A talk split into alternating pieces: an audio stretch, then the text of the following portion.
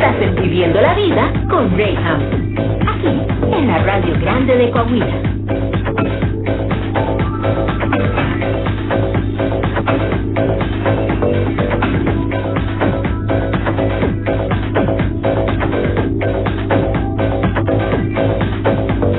Ya estamos al aire. Muy buenas tardes, comarca. Qué gusto poderles saludar.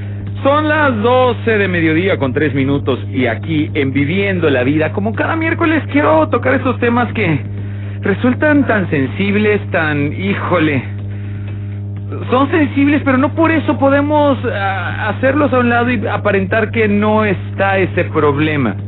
Hoy, particularmente, quiero hablar de esto que atañe a mucha, mucha, mucha población en nuestro país y no sé si esto tenga que ver con algo cultural, ahorita hablaremos con los especialistas al respecto.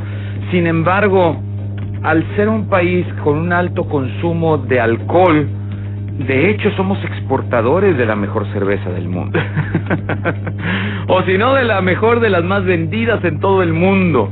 Y, y casualmente pues está aquí, en nuestra comarca lagunera y Dios mío, hay muchos factores, pero si se trata de echar culpas, bueno, ahí nos hallan.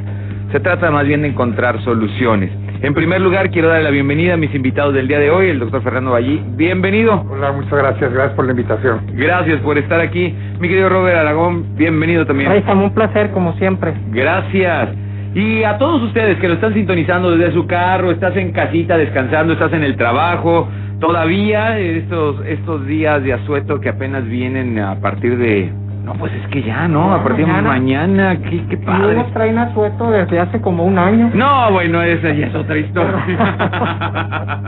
Ya lo traen arrastrando. Qué cosas. Muchachos hoy quiero hablar de este enemigo que, que luego nos justificamos de tantas maneras diciendo mantén a tus a tus amigos cerca y a tus enemigos más cerca y lo aplicamos también para el alcohol decimos bueno es que tampoco así no lo voy a satanizar no lo voy a hacer tan tan feo pues porque nos hemos acompañado en tantos momentos tan especiales de la vida cómo lo voy voy a renunciar a él en este tiempo pero de una manera muy sutil ocupando un lugar primordial dentro de la familia. Y ahí empieza el error, porque queremos hacer familiar a alguien que no debería estar ahí. Y sobre todo más que no sabemos cómo tratarlo. El alcoholismo. Y cuando hablamos de alcoholismo, nos vamos a este término despectivo cuando la gente dice, ay, es que eres un borracho. Y queriendo solucionar las cosas, las personas luego dicen, es que eres un borracho. Pues sí, qué novedad, ¿no? No me digas cuál es el problema, dime cómo lo vamos a solucionar. De eso se trata la vida, ¿no? ¿Qué opina, Claro. doctor? Fíjate, yo creo una de las cosas que yo hace unos años comento siempre es que pareciera que toda la diversión, la convivencia está alrededor del alcohol. Mm, Nuestros jóvenes ahora no saben hacer una, una convivencia donde no exista alcohol. Parece que está tan legitimado, tan normalizado, los papás mismos les llevamos, les surtimos y entonces hay como un mensaje ahí terrible de que ellos suponen, los jóvenes especialmente y también los adultos, claro, pero suponen que no hay diversión sin alcohol. ¿Por qué? Entonces, porque lo han asociado directamente al alcohol. Mm, Y entonces, ¿por qué? Porque es algo cultural, porque hay mucho donde comprar, porque hay mucha desocupación y porque se acaba el espacio de convivencia por convertirse en un espacio de concurso a ver quién bebe más. Esto yo creo que es un poco cultural y hay que saber diferenciar. Yo no estoy en contra de que puedan beber y divertirse, pero si no hubiera alcohol en una fiesta, les digo yo a los jóvenes, se acababa la fiesta. sí. El alcohol es, es- esto es un problema y esto pues es algo que ha venido sucediendo entre más han pasado los años. Yo tengo un hijo más de 20 años y siempre desde que estaba chico le digo, ¿por qué tienen que tener alcohol tan jóvenes?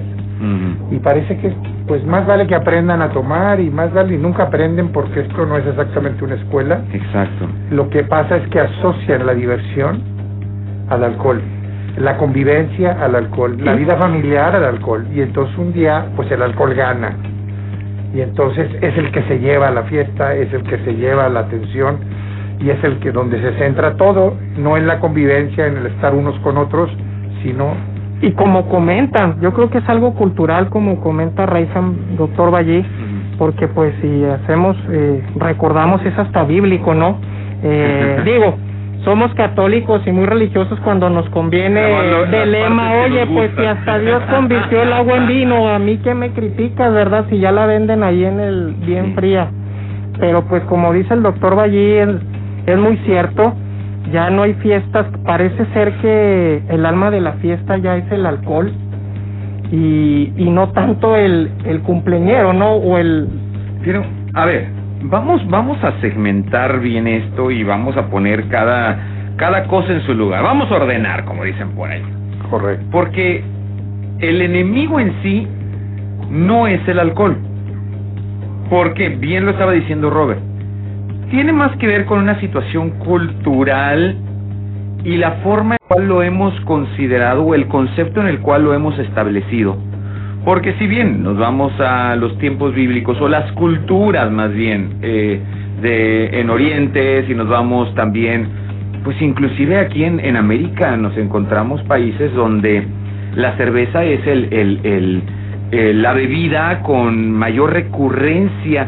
Así como nosotros el refresco de cola para todas las comidas no puede faltar, pues, hombre, en Argentina es tan común el, el poder tener tu cerveza, una buena cerveza, se sabe valorar una buena cerveza. Sin embargo, no tenemos estos índices tan altos como en México. Entonces, a ver, espérame, ¿no será más bien el tema de una prohibición? ¿No será más bien un tema de, de conceptualización que no hemos establecido de una forma correcta? Porque el hecho de que nosotros no sepamos controlar esta bebida, sea cerveza, sea vino, porque nos vamos a España y yo no puedo creer que, que en Europa, generalizando Europa, me es más barato comprarme una botella de vino que una Coca-Cola. Inclusive llegas a, las tiendas de conveniencia donde vas a comprar o a surtir para tu despensa y hay una, una relación bastante diferente entre el costo de un refresco a una copa de vino.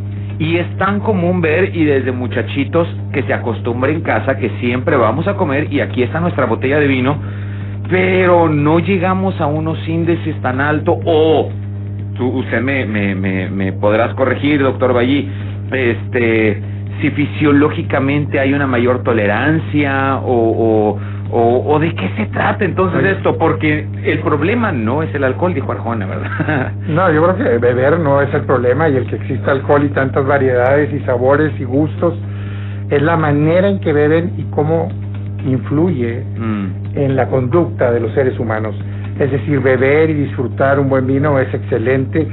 Lo malo es que se convierte cuando se hace una obsesión y hay una mala relación con el que bebe porque empieza a tener problema con sus emociones, con la manera de relacionarse y empieza pues a sacar sus escondrijos, etcétera. Yo creo que beber no es el problema, tienes razón, es la manera y el empleo que le doy a esto. Lo que sucede es que se hace tan familiar que hay un peligro de que te puedas hacer adicto al alcohol. Exacto. Que esta es la línea muy delgadita que, el- que muchos dicen, no, no soy o sí soy. Entonces, cuando es un trastorno obsesivo compulsivo por consumir ante cualquier evento y todos los días o con algo de frecuencia, pues ya es un problema, porque lo que quiero es que mi conducta cambie. Inconscientemente lo que quiero es sensibilizarme, hablar de mis emociones, socializar mejor y por eso me voy acercando ahí. Yo creo que beber por sí mismo no tiene ningún, no está mal, si tú quieres verlo así. Lo que está mal es que cuando mi conducta se afecta y entonces mi manera de relacionarme con el mundo y con mi entorno cambia. Porque eh, hablan mucho de la mala copa o de buena copa, no, no, el que bebe de más A es mala cuentas, copa, es lo mismo. Y al- entonces, Y al final de cuentas yo creo que pues también tiene mucho que ver las estrategias de los países, cómo atacan a algunos eh, flagelos en cuestión de adicciones, Reyham. Ujú. Efectivamente en Europa no hay muchos índices de alcoholismo, pero sí tienen altos índices de consumo de anfetamina. Y definitivamente creo que en México, desde la publicidad, desde el marketing de las empresas, eh, te vende la idea que, como dice el doctor Ballí, que la felicidad es está en una botella, como el refresco este de cola que Ay, pues perdón. ya te vende, Ay, ya a llega un punto donde si te fijas, no te vende el sabor y que está deliciosa, ya te vende momentos con la familia y, y te meten en el subconsciente que tienes que consumir cierta bebida para poder llegar a ese tipo de convivencias con la familia o con tus amigos. Hablando de un cualquier anuncio que tú quieras de una cervecería, te liga un ambiente de carne asada con la cerveza. Y te hace sentir que te la mereces, porque eres el mexicano, es el hombre más azotado de todo, de todo el mundo, del que llego, me la merezco porque ahí jale de gallo a grillo, y te han vendido esa idea de que, oye, te la mereces. Pues ya salió este político a regañarnos, ¿no? A decir- Claro, que bueno, ya lo trae ahí en jaque, ¿verdad?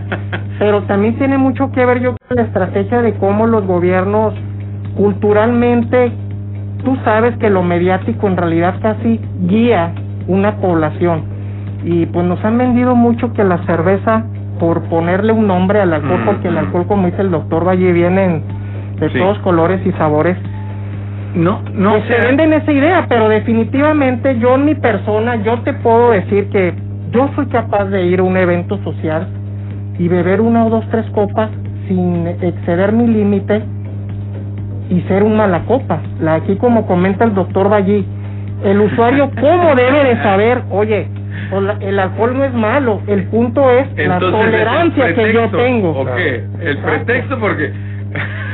Digo, fuertes declaraciones, mala copa y sin tomar, dices, ah, qué caray, ¿de qué estamos hablando? Pero, pero entonces sí, no, digamos que ocupamos el pretexto o el detonante, porque sí hay personas que, que de verdad no están borrachas al tomarse una, dos cervezas, eh, hay quien dice, no, es que yo ya la segunda cerveza ya ando en la fiesta. Mm, no sé fisiológicamente qué, qué, qué impacto podrá tener el grado de alcohol que estamos consumiendo con en referencia a la cantidad. hay una desinhibición de las Ajá. emociones, entonces empiezo a sentirme más libre, puedo hablar de más cosas, me puedo acercar más a las personas, te desinhibe de primera instancia. Hay gente que con poco, hay gente que necesita más, finalmente a todos los desinhibe el alcohol, los pone flojos, los pone a gusto y eso hace que puedan tener una convivencia, entonces engañosamente sienten que puedes socializar. Un poco lo que decía Beto es, te da estatus beber, te da, te Mm, integra. mm. Entonces llegar a un lugar donde todos bebes y tú no bebes, pues es un poco raro, no, no te integras. El hecho de beber a la, a la par con los demás te, te, te integra. Yo no bebo porque deja tu... Bueno, sí me desinhibe, des- sí me quita la pena, pero me la quita de más porque me quita tanto la pena que me duermo. Ah, bueno, bueno. Entonces- Bueno, es que ese es el daño colateral fisiológico de cada individuo. No sabemos cómo le afecte a cada persona. Yo quisiera ser el alma de la fiesta, pero si apenas me tomo una copa, sí me desinhibe, así que con permiso, no tengo ninguna pena, yo me duermo Pero apenas bien. encuentre un buen sillón, ¿no? Pero eh, el punto acabas de dar en, en el clavo es que cada persona reaccionamos de forma diferente, porque entonces digamos que nos baja la guardia. Sí, bueno, más bien me pone, primero me desinhibí, me pone atento a todo lo que está pasando y a lo que me está pasando a mí. Y Ok. entonces también puedo decir cosas que no digo cuando estoy sobrio, Ah, puedo hablar de cosas, me siento más cerca de los demás, me identifico, porque más o menos todos estamos en el mismo tono. ya. Entonces es un desinhibidor que generalmente alegra, te acerca, te pone cerca y esto es como afecta en general. Depende de las personalidades, de la cantidad, del estatus en el que se muevan y qué tan mal están. Pero cualquier persona muy tímida empieza a beber y se pone muy a gusto. Em- Empieza a hablar, empieza a decir cosas hasta que empiezan en una zona de peligro. Mientras sea una cosa mínima, Ahora, lo malo es que al paso del tiempo confunden como la única manera de hablar, de integrarse, de hacer relaciones, alcoholizado, a estar sobrio. Y entonces hay una diferencia porque en la sobriedad están en silencio, callados, observan, a veces no, solo están ahí analizando, pero tomando se hacen parte de la plática, integran, discuten, etcétera. No sé si tengas En el dato, doctor. Les da poderes extraordinarios ya. no sé si tengas el dato, doctor, pero eh, entiendo que cada cuerpo es diferente, pero existe una tabla o un estándar para poder definir cuándo ya es un exceso de alcohol en el cuerpo, que, que tu hígado no alcance a procesarlo eh, de forma correcta y ya tengas la tendencia o, o, o- o, eh, la puerta listo para cruzar a, a decir estoy borracho, porque nos encontramos con personas que lo la primera defensa que ponen es es que yo soy un bebedor social. Solamente cuando salgo con los amigos, o sea, no es algo recurrente, no es de todos los días. Y pues yo nada más me aviento unas tres cervezas, unas cuatro, o me aviento unas dos, tres copitas de vino, o sea, y le vamos poniendo nuestro estándar según a la apariencia que pueda tener lo que estamos tomando. Sin embargo, existe una tabla que digas, ok, a ver, si tú tomaste, no sé, una cerveza que contiene dos o tres puntos de alcohol, este, hay un momento en el cual sí ya se logra desenchufar el cerebro de, de, de todo lo demás, este, Legalmente, si hay una, una- un estándar de, de- de diferentes Ajá. alcoholismos de diferentes niveles. Eso lo maneja la, la- en las autoridades. Sí, y ya está estandarizado en México y casi en el mundo la cantidad de alcohol que puedes tener, donde puede ser funcional sin problemas, donde ya empiezas a tener problemas.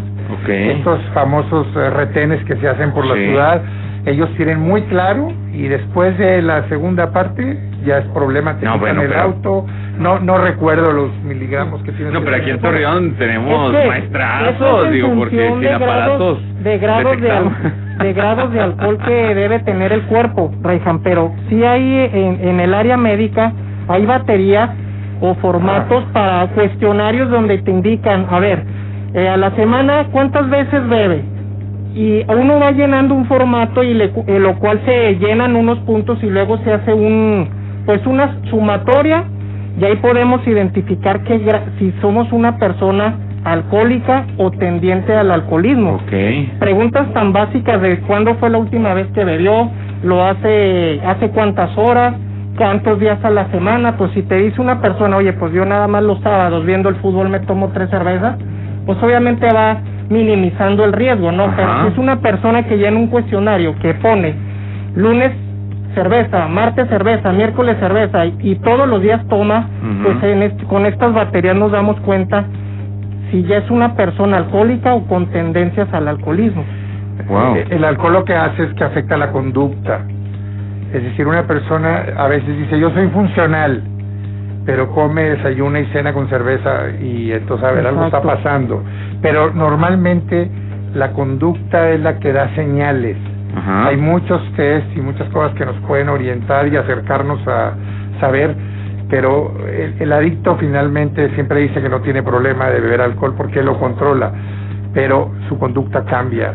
La manera de relacionarse, la manera de vivir en la familia, la manera de estar con los amigos, su responsabilidad, la manera de gastar sus recursos, etcétera, etcétera.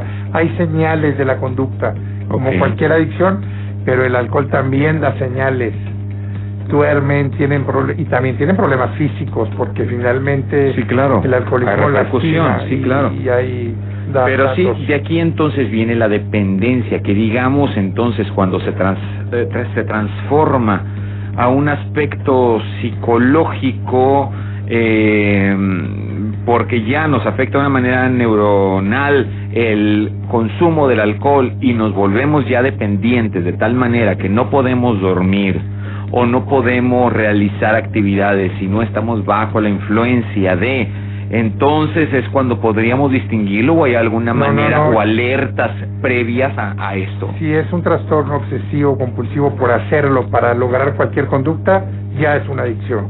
La dependencia está marcada.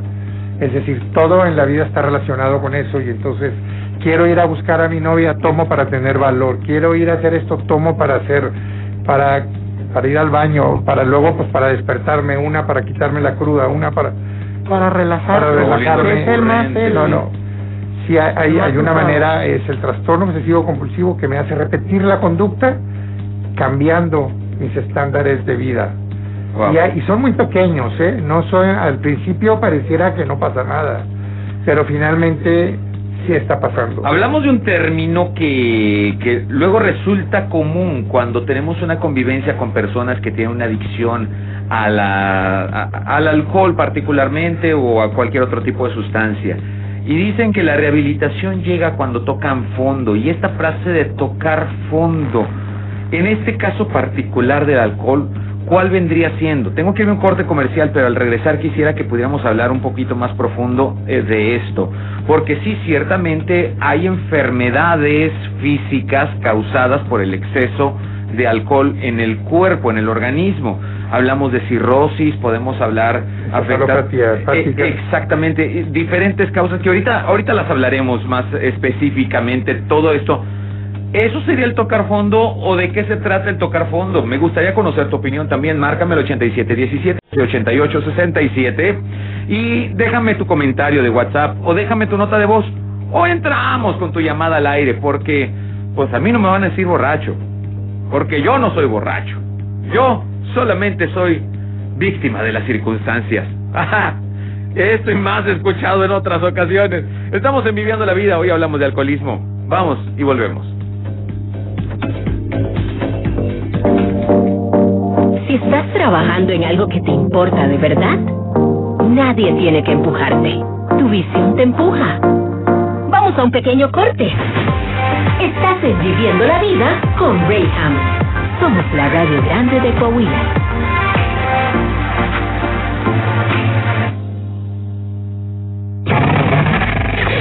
Estás escuchando Región Radio 103.5.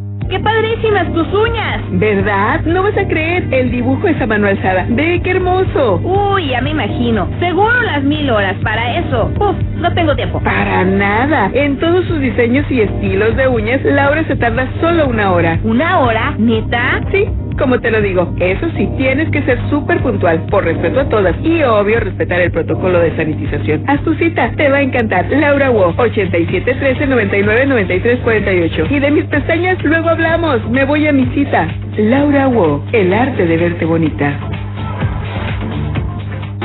Que des la bienvenida con mucho ánimo a la maldita primavera. Sin duda queremos que no tengas una mala noche. Orgulloso representante de la comunidad LGBT, Nani Blues. Inicia el mes de abril disfrutando de un gran show cómico musical de Lupita D'Alessio y Verónica Castro en la Chapu Colón. Este primero de abril a las 9 de la noche llega temprano ya que se cumplirán con todos los protocolos y medidas de seguridad e higiene, la verdad sinceramente.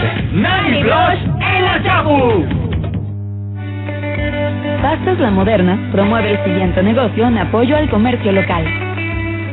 Amigos y familia lagunera, Tiendas Lugo ofrece un gran servicio al cliente, variedad de productos, precios y ofertas increíbles. Tienen todas las medidas de higiene y precaución para el COVID-19. Seis sucursales abiertas toda la semana. Tiendas Lugo, productos a mayoreo, la mejor opción. ¿Qué esperas para venir a hacer tu mandado? Tiendas Lugo, el rey del ahorro.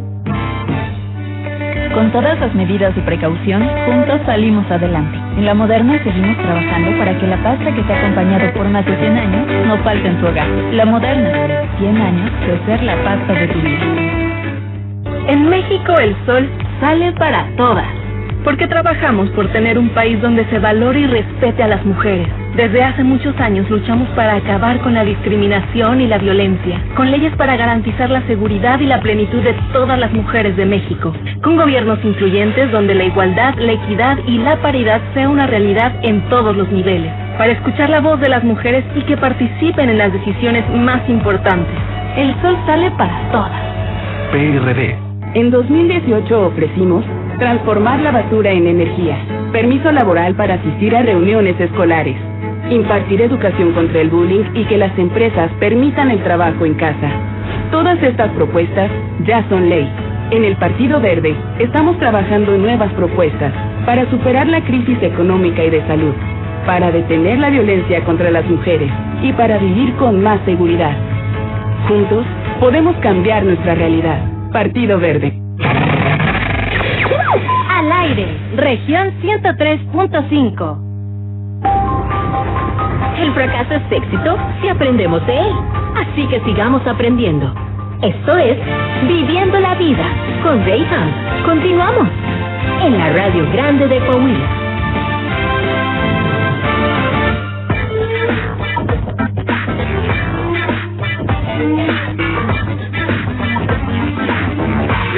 En Viviendo la Vida y hoy estamos hablando de un tema muy particular con mucha gente en, este caso que, a veces yo digo, nos defendemos como gato boca arriba, ¿verdad? Buscando cuanto pretexto se nos ocurre para decir, no, yo no. Ese del que estás hablando no tiene nada que ver conmigo. Híjole. Y llega y se posiciona dentro de nuestra familia, en nuestro empleo inclusive, porque hay personas que no pueden ya desarrollarse en su lugar de trabajo si no vas con unas copas encima y dicen no logro concentración y X cosa y, y, y ya estás dañando tu productividad también. O sea, lo hemos hecho parte de nuestra vida y lo hemos querido normalizar. Y es un enemigo silencioso que se posiciona y se arraiga, se arraiga. Ahora, estábamos hablando antes del corte que sí, podemos luchar en contra del alcohol, podemos luchar en contra del alcoholismo. Y una de las frases recurrentes en personas eh, y yo lo he escuchado inclusive de familiares que han pasado por este problema, diciendo, pues es que toqué fondo y al tocar fondo es como empecé a luchar en contra de esta enfermedad. Pero el tocar fondo para esta persona en particular que me lo dijo fue tener su hígado tan dañado que a veces pues ya no te queda más que decir, pues vamos a seguir funcionando con esto poquito que queda de, de, de del hígado, porque pues las demás ya lo dañé. O sea, de verdad, el tocar fondo es llegar a la última instancia y decir ya no hay más remedio, porque hay enfermedades físicas causadas por el alcohol, como la cirrosis, hablábamos, y entre tantas otras, ahorita el doctor nos, nos darás un parámetro de esto, pero de verdad tengo que llegar a esa instancia para decir, ok, ya toqué fondo y voy a salir adelante mi abuelo murió precisamente de una cirrosis muy, muy fuerte, este, pero llegó un punto en que él se tomaba, escóndanle hasta los perfumes. Y llegaba a tomarse el alcohol del 96, o sea, del de curación, ya en su desesperación por consumir. Híjole, y tuvo una muerte muy dolorosa, obviamente por el desgaste físico que hubo a causa del consumo del alcohol. Es que la, la, frase de tocar fondo es una frase que se ha ido haciendo coloquialmente, porque para mí, eh, en mi experiencia con adicciones, tocar fondo es cuando ya estás muy mal. Yo siempre les digo, es que la familia dice, quiero que toque fondo. Yo le digo, ¿y si en el fondo está su muerte? Mm. No. Yo creo que hay un momento de mucha debilidad, de estar muy enfermo a la muerte, es tocar fondo. Pero es un espacio muy amplio, claro. malentendido porque tocar fondo para mí es, pues ya se acabó, no hay nada que hacer. Hay que esperar, hay que estar un poco antes. Mm. Lo que pasa es que para el adicto en, en el proceso de la adicción no reconoce esto porque su conciencia, eh, su adicción es más fuerte que su conciencia. Mm. Su adicción al alcohol le gana, su voluntad es más débil que su propia adicción. Entonces, por eso es tan difícil hacer esto y se tienen que acercar a los lugares donde los puedan ayudar. Yo creo que tocar fondo es estar muy mal física, emocional, psicológicamente y estar muy complicado tocar fondo. Pero es un término acuñado en el y es una frase muy peligrosa en realidad. Exacto. Fíjate que yo ponía un ejemplo dando un taller.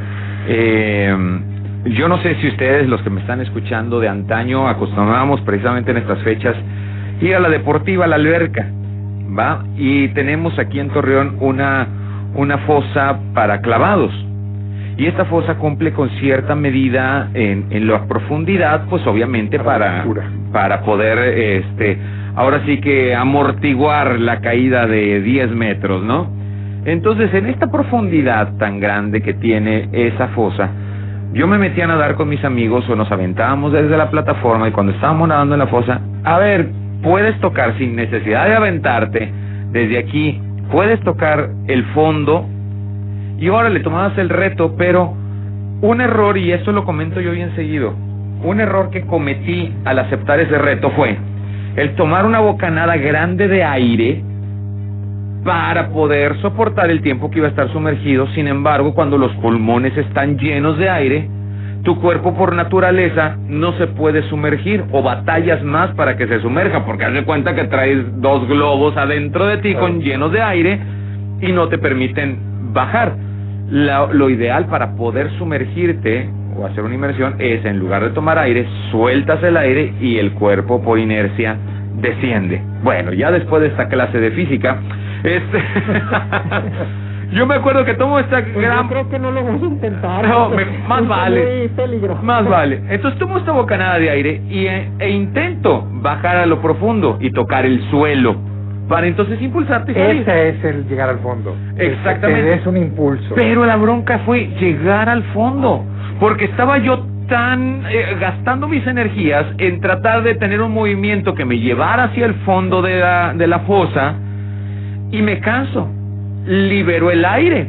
Cuando libero el aire, empiezo a bajar un poco más rápido. La desesperación entonces empieza a oxígeno, claro. Estando prácticamente a la mitad de la fosa. Entonces, para abajo o para arriba. Y ahora era al contrario, tener que luchar para salir. Lo que tuve que hacer en un momento de los más desesperantes de mi vida es concéntrate y que sea lo que tenga que suceder. Y en esa falta de aire logro tocar con la punta de los dedos el fondo Te impulsa. y me impulsé hacia arriba. Pero llegué de esas veces que sales de la alberca y... ¿Por qué? O sea, bueno, es una palabra muy metafórica. Es la metáfora. Exacto, bien- Cuando llegas al fondo, te impulsas para pero salir. ¿quién me asegura que voy a llegar al Eh, fondo? Ese es es. el punto. Esa es la dificultad. Exacto. ¿Y quién te asegura que el impulso lo haces exactamente Lo que en línea necesitas. o no te vas hacia la misma en la misma Y profundidad? que alcances a salir con ese impulso. ¿Qué tal? ¿Qué tal? Entonces, pues, Wow. esa es la metáfora de hasta Sí, que toque claro. fondo y, y lo, lo oímos con mucha frecuencia. Es como esperar a que pase algo muy grave. Nosotros creemos, y yo particularmente, no hay que esperar a llegar a ese momento. ¿Para qué te avientas al último? ¿Quién claro. sabe qué pase? Claro. Y no todos los cuerpos responden de la misma forma, no siempre es así, y pareciera que se deja un poco a la suerte. Pues hay que esperar a que toque fondo, hasta que no toque fondo, y si ya no vuelve, bueno, pues ya tocaría el fondo y ahí se queda. Hay Pero- algunas, hay algunas características que nos puedan decir de una manera más evidente que ya nuestro hígado está dañado o alguna parte de nuestro cuerpo está dañado a Sí, causa bueno, del yo- alcohol. Yo, yo creo que el más evidente es el sangrado de tubo digestivo alto, Mm, que es una de las llamadas las úlceras eh, esofágicas por, por hipertensión portal. Yo creo que esa es una señal inequívoca. También hay ascitis, el, el abdomen se llena de líquido porque no se absorbe correctamente y entonces pareciera que están en- en- en, eh, con mucho líquido adentro del abdomen. También tienen momentos, bueno, de sentir mucha lentitud en la toma de decisiones, etcétera todo lo que tiene que ver con este problema gástrico, bajo de peso, la coloración de la piel eh, este, se pone itérica, etcétera, tienen edema en las piernas, eh, su- to- muchas de sus funciones se ven afectadas y la más seria es cuando pues pierden la noción del tiempo, la encefalopatía hepática, desconocen a la gente, se pueden poner violentos, se quedan con ausencias muy largas.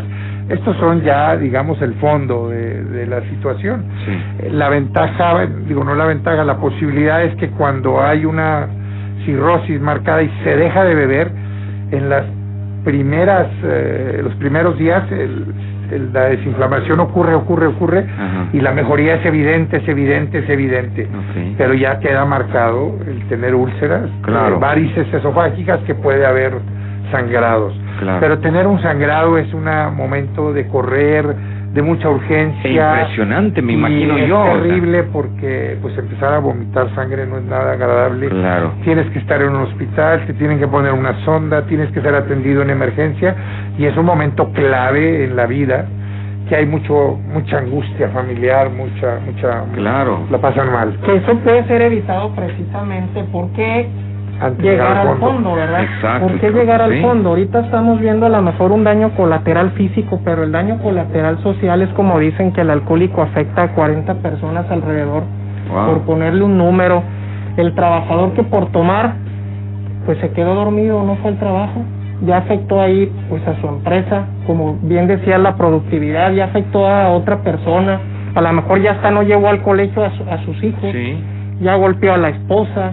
Y si bien nos va, porque luego también en los trayectos, al tener que manejar o operar cosas, dañar no eh, tienes la luz. lo material, digo, pues topen en, en lo material, pero pues no sé si recuerdan hace poco el caso de la señora, de la muchacha esta en Monterrey que Sí. no tuvo dónde dejar a sus hijas y andaba repartiendo comida y estamos hablando de que en el transcurso de la mañana viene un chavito Sí. adolescente bajo alcoholizado y bajo la influencia de las drogas y le mata a sus hijas, Raifam.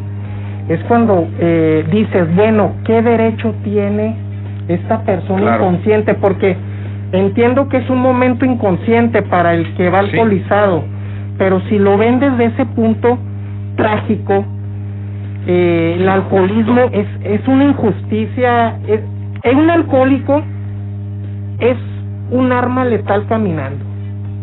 Me voy mucho a los extremos, Rejan, pero está, mis palabras están basadas en estadísticas que Exacto. México ocupa el- uno de los primeros lugares en mortandad por muertes relacionadas al alcohol. Y hablando de muertes de jóvenes. a terceras personas, porque curiosamente el alcohólico Sobrevive. sobrevive. Wow, Qué injusticia, ¿no?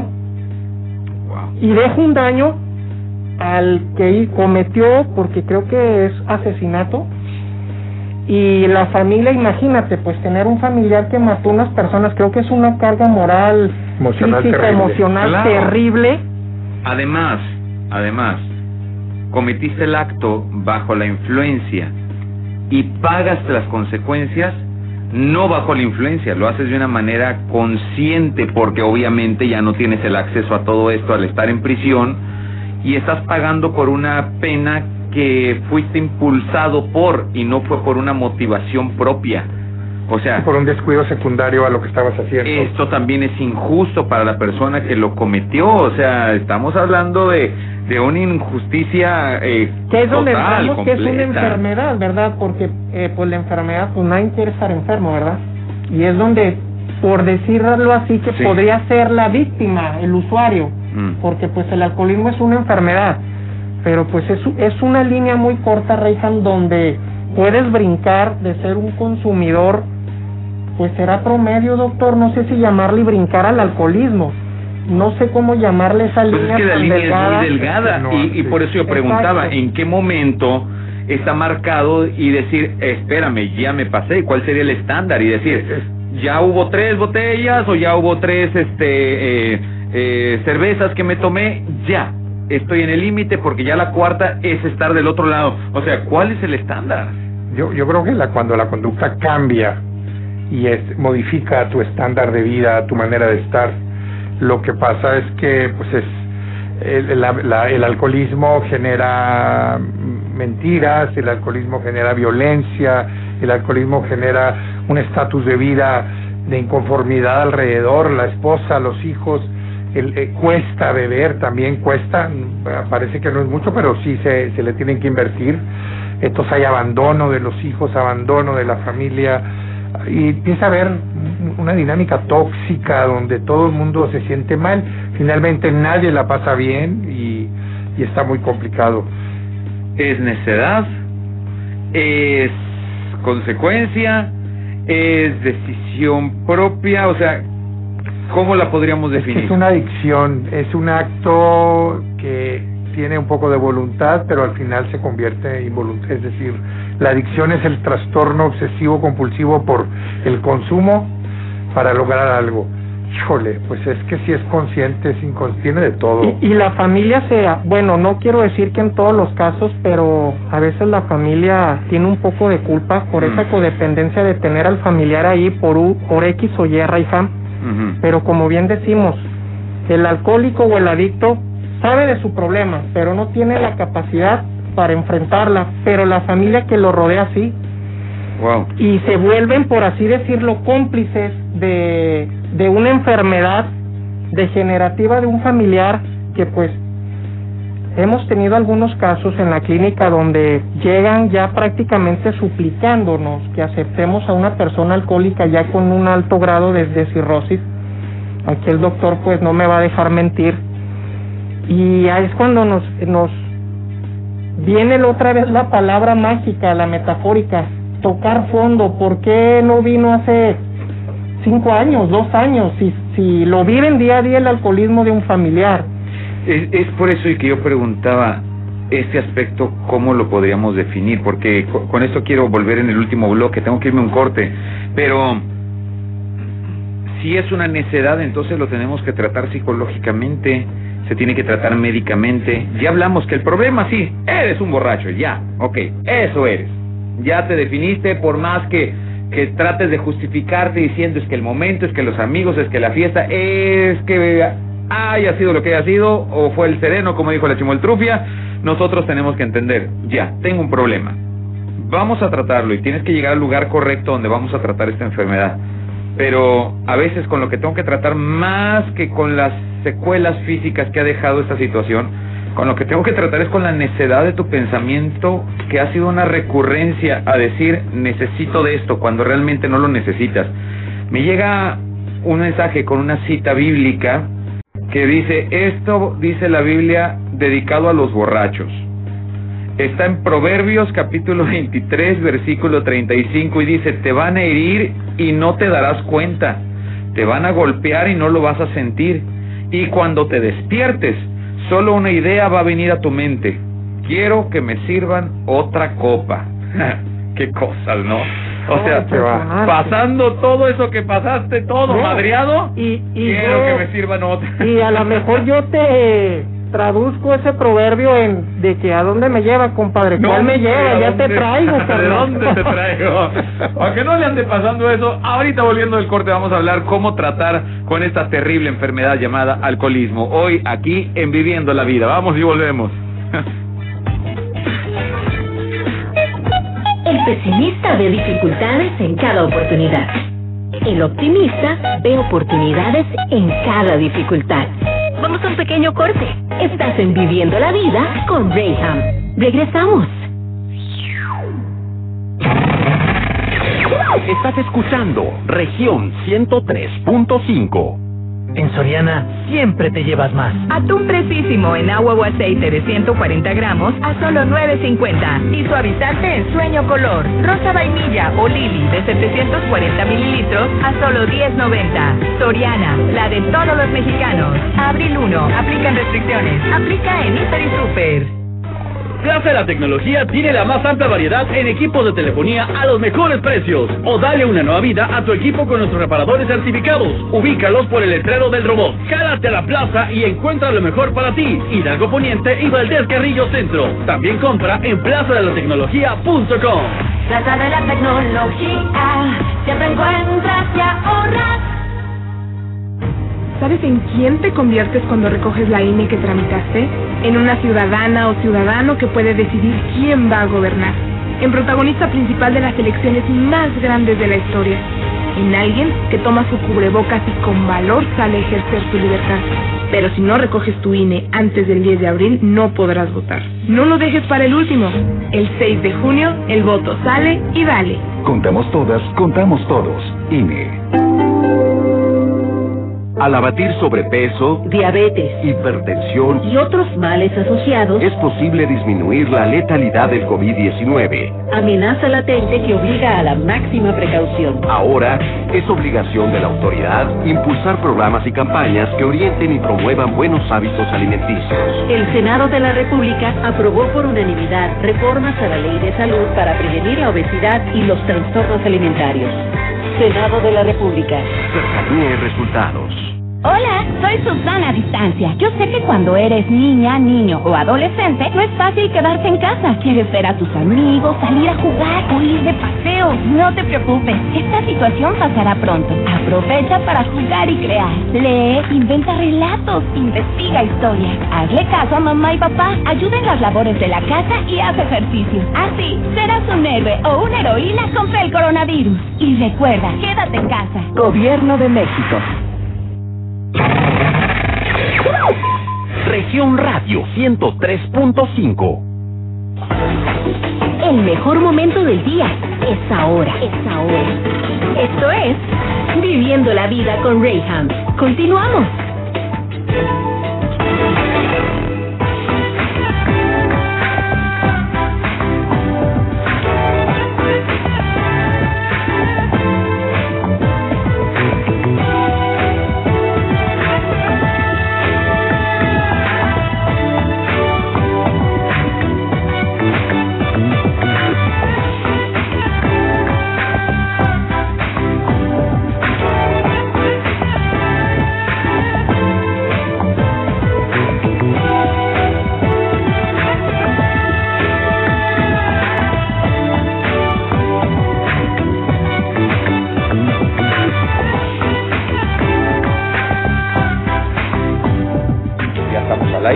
Apenas iba a decir. apenas era cuando iba a confesar, sí, reconozco que soy yo. Me salvaste, mi Robert.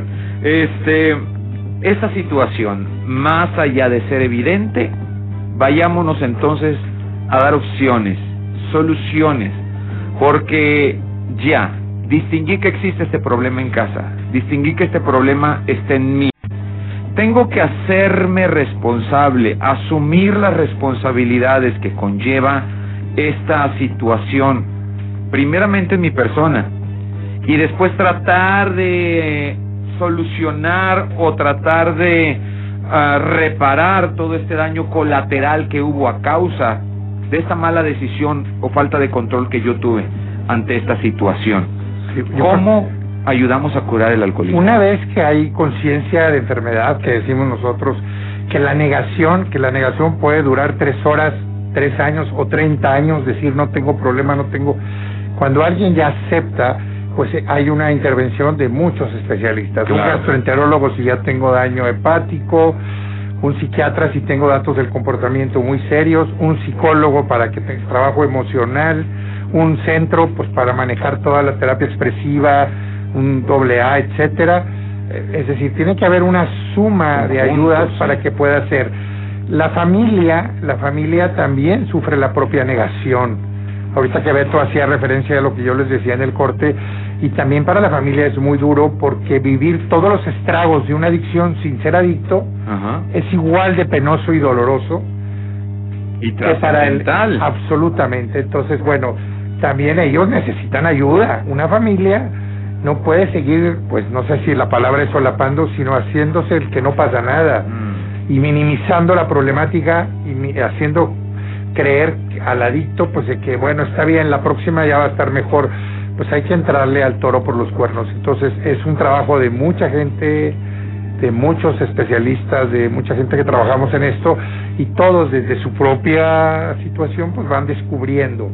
Ah, Hay algo que surge ahorita y a mí me decía un alcohólico, todos los alcohólicos tenemos que tener sufrimiento en nuestra vida. Y yo le decía, no, pero tienes algo que tienes que descubrir. No sé si la palabra es sufrimiento, pero hay algo, pareciera que la- la- las adicciones esconden dolores, sufrimientos, asuntos no resueltos, infancias violentas, pues no. Cada quien tendrá su propio origen y lo tendrá que descubrir. Amén que también está pues un poco la cuestión genética, que ya se ha comprobado que Oh, sí, hay mucho estrago Claro. y que pues la cuestión ambiental aquí no me digan lo que hablamos al inicio del programa y aparte pues la, pues, la- el comportamiento y todo lo que tiene que ver. Wow, wow, es que sí, esto es un daño colateral, no es algo que pueda quedar resumido a una sola persona, aunque sí, ciertamente, este es el inicio. Una actitud de responsabilidad personal es lo que va a romper las barreras para que entonces pueda entrar todo este séquito de personas a tratar de resarcir todo ese daño ya causado. En algunos casos sí puede ser completamente restaurado, en otros casos simplemente vamos a tratar de que esto ya no se siga deteriorando más.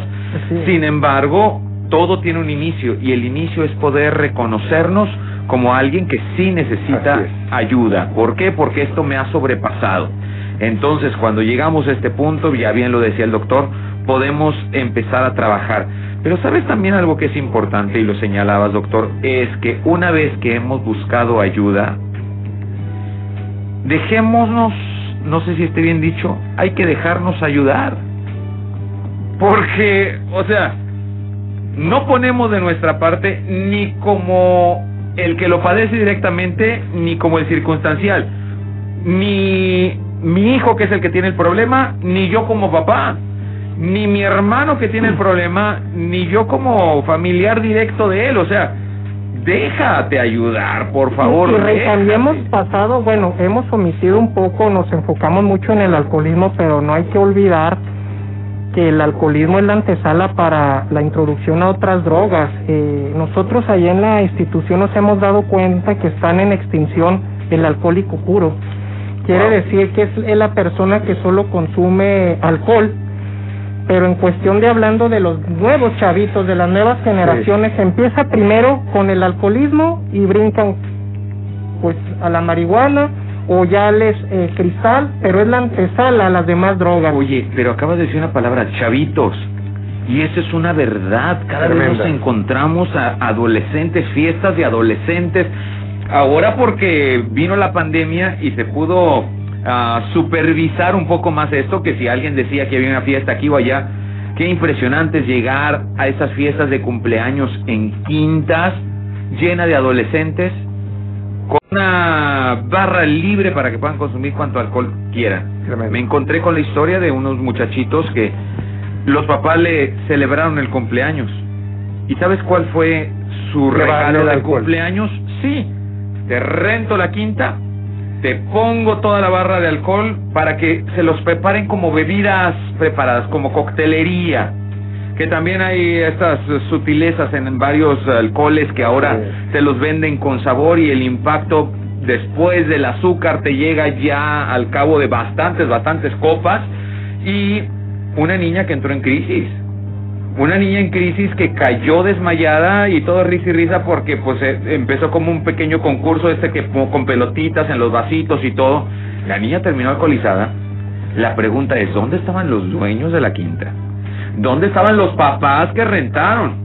¿Por qué dejas un montón de adolescentes al- a la merced del alcohol y lo llevas al, al, al hospital con un coma? O sea, ¿en serio a los 14 años alguien sufriendo un coma por el exceso de alcohol? ¡Wow! ¿Y dónde estaban las personas, entre comillado, responsables de todo esto? y hemos confiado demasiado en ellos y a veces pareciera que les tenemos tanto cuidado, tanto miedo, tanta precaución de que ellos no vayan a tener una incomodidad y nos la pasamos haci- haciendo esto. Esto yo que digo mucho que el hacer tanto por los hijos hace que ellos no hagan nada por ellos. Wow. Y esto es un lema de oro. Si haces mucho por ellos, ellos harán muy poco. El papá le compra, le lleva, le hace y el regalo es esto. A los 15 años llevar una cantidad de cerveza descomunal. Yo digo, ¿y la fiesta dónde y estuvo? no sé verdad? si sea como que la picardía o la genética mexicana, de que el Qué mexicano... bonito lo dices. eh, el mexicano toma, festeja por los triunfos, festeja por las derrotas Ah, sí, y festeja ver por qué va a pasar. sí. Pero siempre tenemos el motivo. Si estás triste, tómate unas para que te relajes. Si estás contento, ábreme unas chaves que hay que festejar. Para todo mal, mezcal. Y para todo bien, también. También. Sí, wow, ahí, ahí nos encontramos. Menos mal, existen lugares como Libérate Laguna donde podemos encontrar solución a este tipo de problemas. ¿Dónde está Libérate Laguna? Bueno, estamos en Avenida Bravo número 50 Poniente, Colonia Centro, en el número 87 17 22 93 61. Quiero invitarte para que nos busques en las redes sociales como Libérate Laguna. Libérate Laguna. En Facebook. Así es. En Instagram. Instagram también, Libérate Laguna TRC. Allí estamos para pues estas nuevas generaciones digitales que ya abrimos el celular y ahí encontramos todo.